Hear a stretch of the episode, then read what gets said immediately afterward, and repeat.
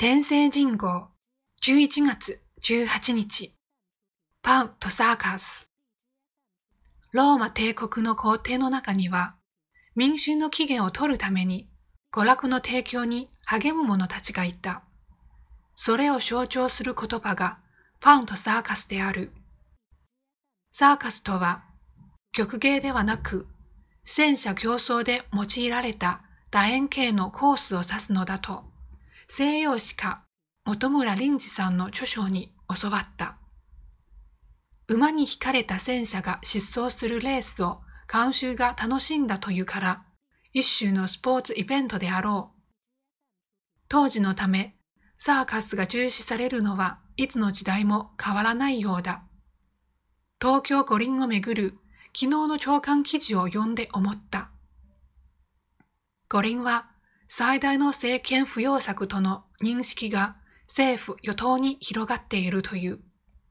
来年夏の五輪、パラリンピックなど、それを菅政権の成果として衆院を解散すれば選挙に勝ち、政権を長期化できるという目論みである。来日している国際オリンピック委員会のバハ会長に対し、菅首相は大会を実現する決意だと語った。人類がウイルスに打ち勝った証にするという。しかし、世界を見渡すと、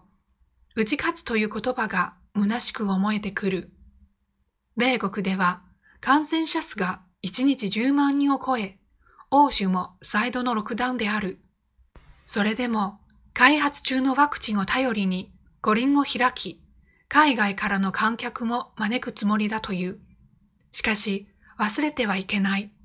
欧州では、夏季休暇で多くの人が国境を越えた後で感染が拡大した。